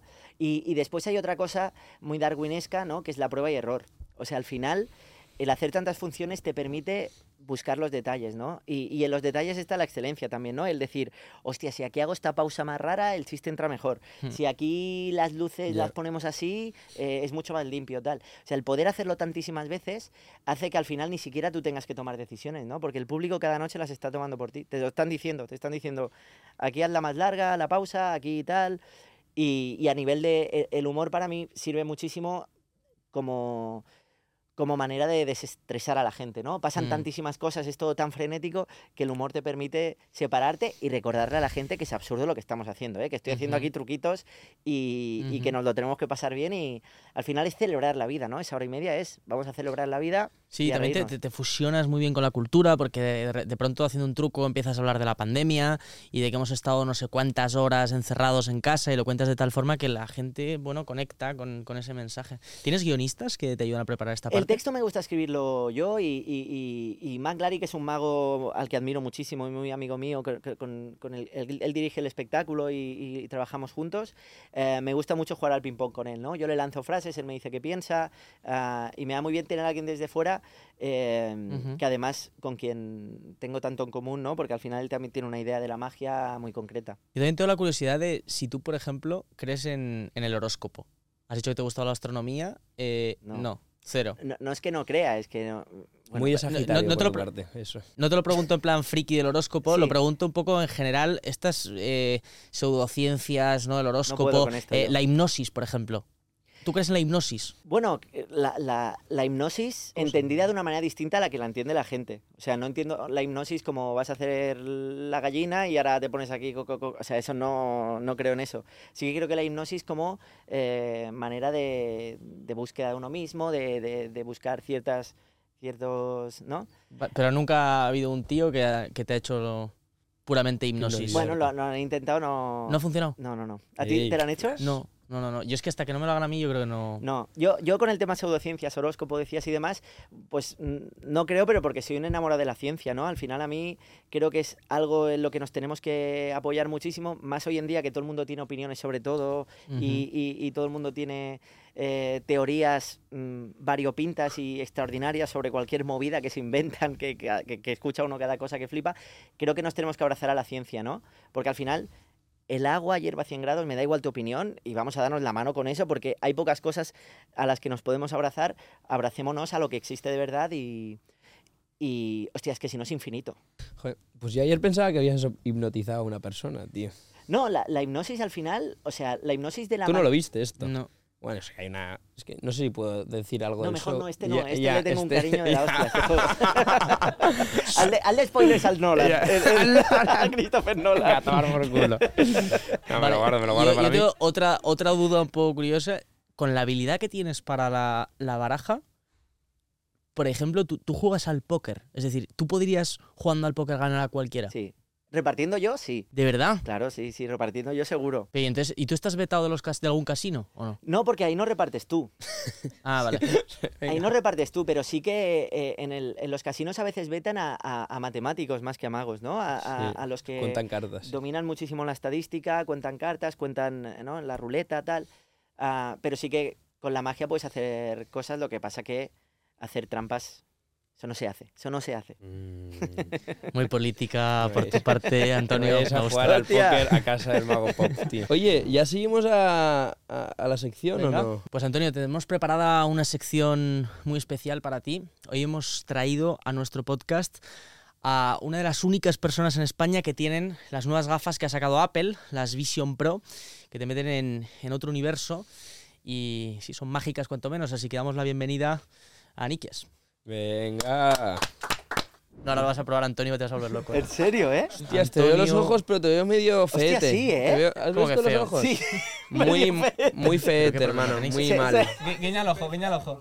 A ver, Se a ver. amplía mucho. Si Viño lo veis, ¿o Ah, no? Sí, qué sí, asco, sí, sí, tío. sí. qué Pero ¿cómo que qué asco? Si sí, me ojos increíbles. ¿Cómo se abre esto, el menú? Vale. Mira donde quieras y ¿Sí? ahora aprieta el botón que ¿Este? tienes aquí. Sí. Y ahora tendrás tus apps. ¿sí? Dios. Entonces tú mira música, por ejemplo. No, Dios. Es Cuidado, in- cuidado. Perdón. Es increíble. entonces, Hermano, lo de mirar y apuntar. sí, tú mira, mira a la izquierda, entonces tú no tienes que hacer así. Tú puedes estar así tranquilamente con tu mano. y Vale, vale, apretar. perdón. Eh, Buah, va fenomenal, tío. Lo de mirar y apuntar es súper easy. Venga, Alejandro, estás apropiándote de las Ya, tío, gafas. es que ya, es tío. mi Deja- momento, déjale, un segundo. déjale, ¿Y déjale la mago, música la tío. escucháis o no? La escuchas mucho tú, nosotros no tanto. ¿La estoy escuchando yo solo? Bueno, un poquito, sí. Hostia, sí. Bueno, pues hasta aquí, ¿no? Sí. Dios, bro. Bienvenido. ¿Y cuánto te, ha- cuánto te han costado las, las gafas estas? ¿De cuánto estamos hablando? 3.500. 3.500 euros. Esto sí que es más. Ahora hablamos Joder. del porqué y la utilidad que tiene. ¿Qué fuerte? ¿Somos de los primeros en España en probar estas gafas o qué? Correcto. Hostias, qué joder, que- Entonces dime si a ti no te Muy va fans de Steve Jobs, tío, que le tenemos ahí en la pared. hermano. Espera, espera. Vale. ¿Te va bien apretada y Hostia. tal? ¿Te la Sí. aprieto más o está bien? Bien, bien, me, me veo diferente y todo. Me pide un código. Vale. Entonces el código es, ten, esto es la batería. ¡Hostia! Y te la pongo aquí. en el ¡Hostia! bolsillo. Que Por no se- cierto, esto no se espera, mueve. Te las dejo si no me las quitas, si me las haces desaparecer. ¿eh? No, Vale, lleva- hacer aquí tienes. te lo prometo. Niklas, tú siéntate, tío, así te vamos preguntando mientras ¿Qué código el mago pongo? va jugando. Tú tienes que mirar el 9 Son todos nueves. y haces, mira, así. Tienes que hacer y así es como pinzaditas. el tu clic. No tienes que hacer- acercártelo, tú puedes estar tranquilo. Claro, que la, la intuición te lleva a moverte. Me Claro, da cuenta. Ajá. Qué bestia, tío. A ver, bueno, oye, Niklas, vamos a aprovechar para que te tenemos aquí y hacerte algún par de preguntas de, este, de, de lo que está experimentando nuestro amigo ahora mismo, ¿sabes? Que se le ve en su universo. Es, eh, eres una de las, de las únicas personas en que tiene estas gafas. ¿Cómo las conseguiste? Claro, ¿cómo las has conseguido? ¿Por Pues ahora mismo, o sea, solo se venden en Estados Unidos. Entonces, Hostias. ni en Europa, ni en Asia, ni en Canadá eh, las puedes comprar. ¿Vale? Vendrán, pero aún no se sabe cuánto y yo creo que va para largo. ¿Sí? Y nada, se podía hacer la reserva a- desde aquí a Nueva York y yo tengo un canal de, de YouTube especializado en Apple, entonces era como, necesito estar ahí, ¿sabes? Ujú. Entonces la reservé en la Quinta Avenida y me fui para ahí a buscarlas y, y eso. La experiencia tú? fue espectacular, o sea, la tienda se vivió como el lanzamiento del iPhone. Qué fuerte. Y como una persona que haces vídeos haciendo reviewing de productos de Apple, ¿qué opinas de, de las gafas que, que llevo puestas ahora mismo? O sea, es como si alguien del futuro hubiera venido y te hubiera dicho, ten. Porque la manera que funcionan, o sea, es, es lo que te has dicho, ¿no? O sea, es, es como que haces así, pero es que realmente tú puedes estar tranquilamente Pop, pop, pop. en tu casa y tú haces, o sea, no es ni forzado. Entonces, tu mirada controla todo, ¿no? Y, y es una locura porque me encanta el hate que está teniendo, pues, por los memes o por cosas que, que Ujú. puede haber, puede haber habido. Pero la realidad de esto es que me encanta que la gente no crea, mucha gente no cree en. Obviamente hay mucha gente que, que cree. No sé qué opináis vosotros y ahora Ujú. hablaremos. Pero antes, o sea, cuando salió el Mac, todo el mundo decía, nadie va a pagar tanto por un Mac cuando Literal. mi Ujú. PC puede hacer lo mismo y después es como nadie va a usar un mouse, ¿por qué? Después vino el iPhone, es como el Android puede hacer lo mismo, lo mismo Ujú. pasó con, con el iPod, pero lo que te trae esto, ya existen eh, el MetaQuest 3, ¿no? Existen productos que, que no es que sean parecidos, pero son gafas de realidad virtual. Me encanta cómo me está mirando. ¿Estás probando algo tú ahí? No, o- es que no, sé qué tengo que hacer. ahora, ahora, ahora te enseñaré. Vale, vale. Yo ¿Nos, ves bien o no? ¿Eh? ¿Nos ves bien? Os veo perfecto, sí. Ole. Ya, qué fuerte. yo como lo siento un poco es quizá como esa primera fase inicial en la que Apple saca ese primer ordenador y todavía se siente muy raro que todo el mundo vaya a tener un ordenador en sus casas y por eso es tan caro y tan difícil y demás. Sí que lo veo como esa ventana del futuro, lo veo como como literalmente lo que tú has dicho, algo que creo que se va a acabar integrando en nuestras vidas, pero que creo que para que se integre en nuestras vidas, joder, todavía te- ha, de- ha de venir un- empacado de otra manera, ¿no? O sea, yo creo que quizá el ¿Qué te futuro refieres llega... a- ¿Qué te refieres al precio? No, yo quizá también, ¿eh? Pero yo, en, en mi cabeza, al menos como Sí. lo siento, es que el día que eso, en vez de ser eso, sean unas Ray-Ban, Y o sea, unas Ray-Ban, unas gafas normales que te puedes ver los Sí, ojos, es mi opinión Estoy de de que creo que acuerdo. sea Y cuando... encima, o sea, nos está viendo ahora mismo, nos está viendo súper bien, pero nos está viendo por una pantalla. Claro. Entonces, para mí el futuro de esto Es es, que veas sea con los ojos, sí, que sea salga aquí. y tú veas Yo siento que Steve. Jobs no hubiera sacado este producto. La locura más locura de todas es que Steve Jobs estuvo vivo cuando empezó este proyecto. Vale, empezamos este proyecto, obviamente, pero yo siento que Steve Jobs no las llega a sacar así porque es una. es- para mí son un pelín demasiado. es- a ver, no quiero ofender. Están un pelín demasiado deshumanizadas. De que tú ves a. Si empiezo a ver a toda la gente por la calle así, me da miedo. Ujú. Y yo creo que Steve Jobs hacía la tecnología amigable. En plan, eso fue, eso fue su gran secreto. Oye, voy a hacer la pantalla que no sea negra y oscura, sino que va a ser blanca, va a dar vida. Y eso fue la gran magia. Que cuando abras el ordenador te va a decir hello, hi, y vas a sonar a un humano. Joder, para mí esto es poco humano, tío. Lo siento, eh. Pero yo creo que está en el Antonio, camino. pero- Yo creo que está en el camino. Yo también tenía esa duda, ¿no? ¿Tú crees que Steve Jobs lo deja que yo salga no- con el yo no cable creo que lo sacado tan temprano. Más que nada, o sea, el- el- y es por eso lo, lo- lo que estás creyendo y, y entiendo el punto de vista porque realmente no le estamos viendo los ojos, aunque le podamos ver los ojos ahora mismo y vemos cómo los cierra y los abre. Sí, Entiendo el punto de vista, sí. obviamente, ¿no? Pero el, el hecho de que tú estés viendo de, de gente por la calle usándolas, Antonio. ¿no? Y que la esté usando gente con, con un coche y tal, la gente al final lo estará usando en su casa o no estará en el medio de la calle, ¿entiendes? No estará Yeah. en el metro, ¿no? Pero bueno, Que- con el iPhone sí que estás en el metro y en el medio de la calle y ahora ya lo vemos normalizado. ¿Y te acabas acostumbrando a la visión a través de las cámaras? Cuando llevas Sí, un ratito, dices, sí, ya no lo distingues la con la vida gente- real. La gente me pregunta, ¿cansa la vista? Y yo, pre- yo te pregunto, ¿cansa la vista estar 5 o 6 horas delante de tu ordenador? Hay que descansar un poco.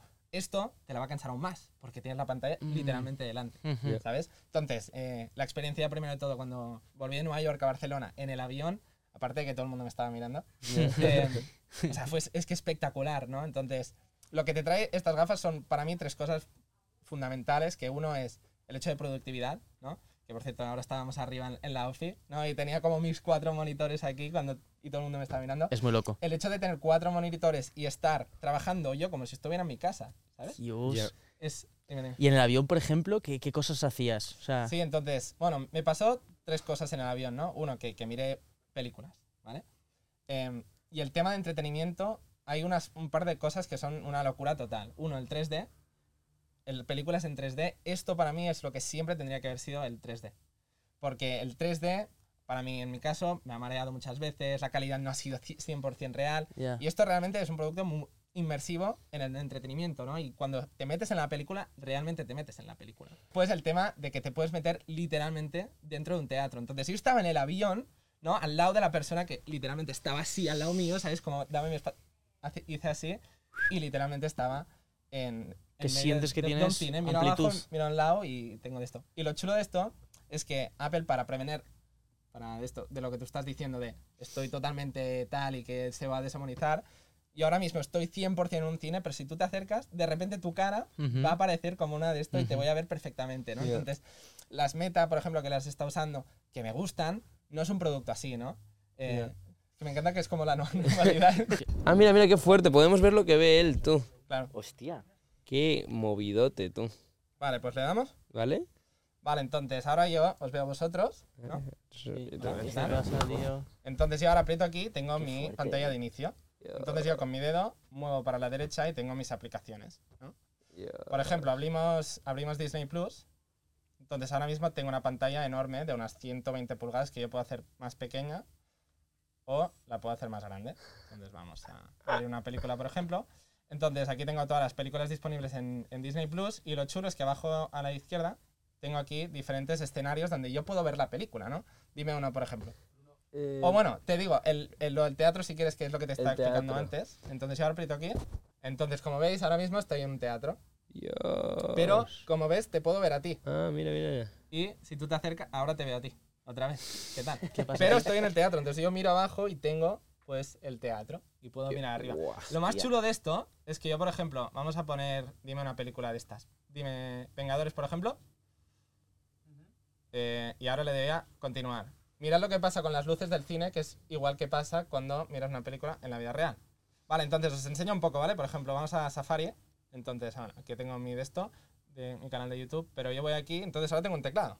Entonces, el teclado puede ser físico, yo puedo conectar mi teclado del Mac, que voy a ir mucho más rápido, pero también tengo un teclado aquí donde yo lo puedo coger y lo puedo mover donde quiera y me lo puedo acercar y puedo escribir literalmente con él. Entonces, una web de una marca de ropa que bueno, he escuchado que está bastante bien es Nude Project. Eh, Ay, ay, La ay. estoy promo. Nude Project.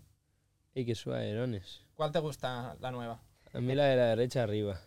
¿Verde? Sí. Entonces yo miro en, el, en la verde, clico y ya está. Ajá. Que se está Tío, tú imagínate a futuro la web cómo se podría dejar de guapa, ¿eh? Entonces yo ahora me Desde- la muevo aquí, la pongo más pequeña. Y yo puedo abrir más cosas y puedo estar haciendo multitud. Por ejemplo, vamos a abrir un poco de música y me la pongo aquí. Y la puedo meter más pequeña. Yo miro aquí. Entonces yo abro aquí otra vez y puedo hasta abrir más aplicaciones. Lo chulo es que ahora mismo esto- eso estoy viendo, ¿no? Pero como os he dicho, puede también, si quieres concentrarte al máximo, me puedo meter así, rodando la rueda y estoy viendo todo. Estoy trabajando en el medio de la montaña ahora mismo. Pero te sigo viendo, un poco. O sea, a la persona te veo. Pasa que todo lo otro no lo veo. Os sigo viendo a vosotros. ¿Te ves un poquito? Sí. Guapetón. Entonces ahora me puedo. Una de las cosas que es espectacular es esto de aquí. Si abrimos mis fotos, puedes grabar con el iPhone 15 Pro, puedes grabar vídeos espaciales. ¿Qué es, qué es esto? Son vídeos básicamente en 3D que tú puedes revivir un momento. Tiene muchas funcionalidades. Por ejemplo, grabar a tu perro, grabar a familiares que a lo mejor tú sabes que pues nunca estarán aquí y puedes revivir literalmente el momento de un cumpleaños, de una cena de Navidad, por ejemplo. Eh, yo puedo ir aquí, por ejemplo, y puedo ver A ver. Ahora vosotros solo veréis un vídeo de mi perro, pero yo ahora mismo lo estoy viendo como literalmente si estuviera aquí. Entonces creo que es puta. espectacular revivir momentos que, que- Hostias. Y es muy fuerte, en plan, literal, es que la, la tengo aquí, como si estuviera aquí. Que es... Oye, Wow, pues yo ya me he quedado completamente abrumado. Eh, yo ayer hice un, un vídeo con After Effects donde fakeaba toda esta experiencia, ¿sabes? Entonces hoy te voy a dejar eh, que, que me la dejes probar luego. Venga. Y ahora vamos a aprovechar para acabar el podcast con el Mago Pop, que tenemos que hacerle una sección de preguntas rápidas. Pero, Niklas, un placer, muchísimas gracias. Esto ha sido Gracias. increíble. Show.